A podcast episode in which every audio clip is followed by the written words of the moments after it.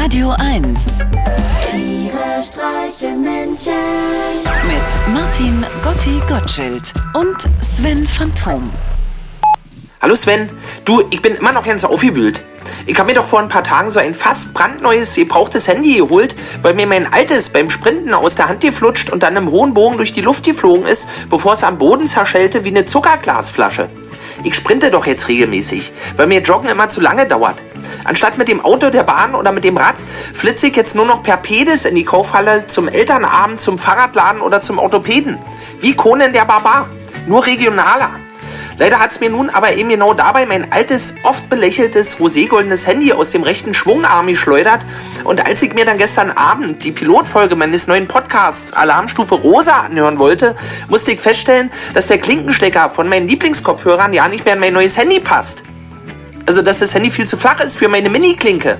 Wer bitte baut so einen Schwachsinn? Und vor allem, wenn diese Entwicklung so weitergeht, muss ich damit rechnen, dass eventuell auch meine Wohnungstür irgendwann zu klein für den Schlüssel ist. Soll ein Scherz sein, Gotti? Äh, Also die meisten ernstzunehmenden Smartphones deiner bevorzugten Marke haben schon seit über fünf Jahren keinen Kopfhöreranschluss mehr. Wie, was? Und das lassen sich die Leute einfach so gefallen? So ein modernes Smartphone ohne Kopfhöreranschluss ist doch wie ein junger Rüde ohne Leine. Ganz schnell weg. Ich muss es wirklich sagen, Sven. So langsam kotzt mich das hier alles ganz schön an.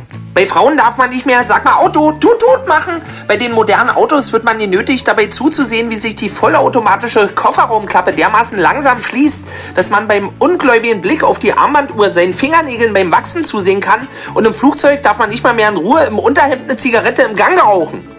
Als ich damals 1987 mit einer dreimotorigen Propellermaschine nach Bulgarien geflogen bin, haben einem die Stewardessen vor dem Start nicht gezeigt, wie man sich eine Rettungsweste anlegt und wo die Notausgänge sind, sondern wie man sich in einer Stresssituation eine Zigarette dreht, mit nassen Streichhölzern anzündet und in fünf Sekunden bis zum Anschlag auf Lunge raucht. Tja, Gotti, das waren noch Zeiten, war. Mein Großvater hat mir auch immer begeistert berichtet, dass man bei den ersten kommerziellen Flügen nach geglücktem Start als Passagier noch vor Freude in die Luft schießen durfte, um seiner Begeisterung Ausdruck zu verleihen, weil man dem lieben Gott plötzlich so nahe war. Das ist doch wohl ein Scherz, oder? Nee, Gotti, dit sind die guten alten Zeiten, von denen du hier die ganze Zeit schwärmst. Nur eben noch älter und noch guter. Äh, besser. Wenn alle Menschen so doof wären wie du, würden wir heute noch mit dem Kienspan in einer Höhle sitzen und Schnick-Schnack spielen.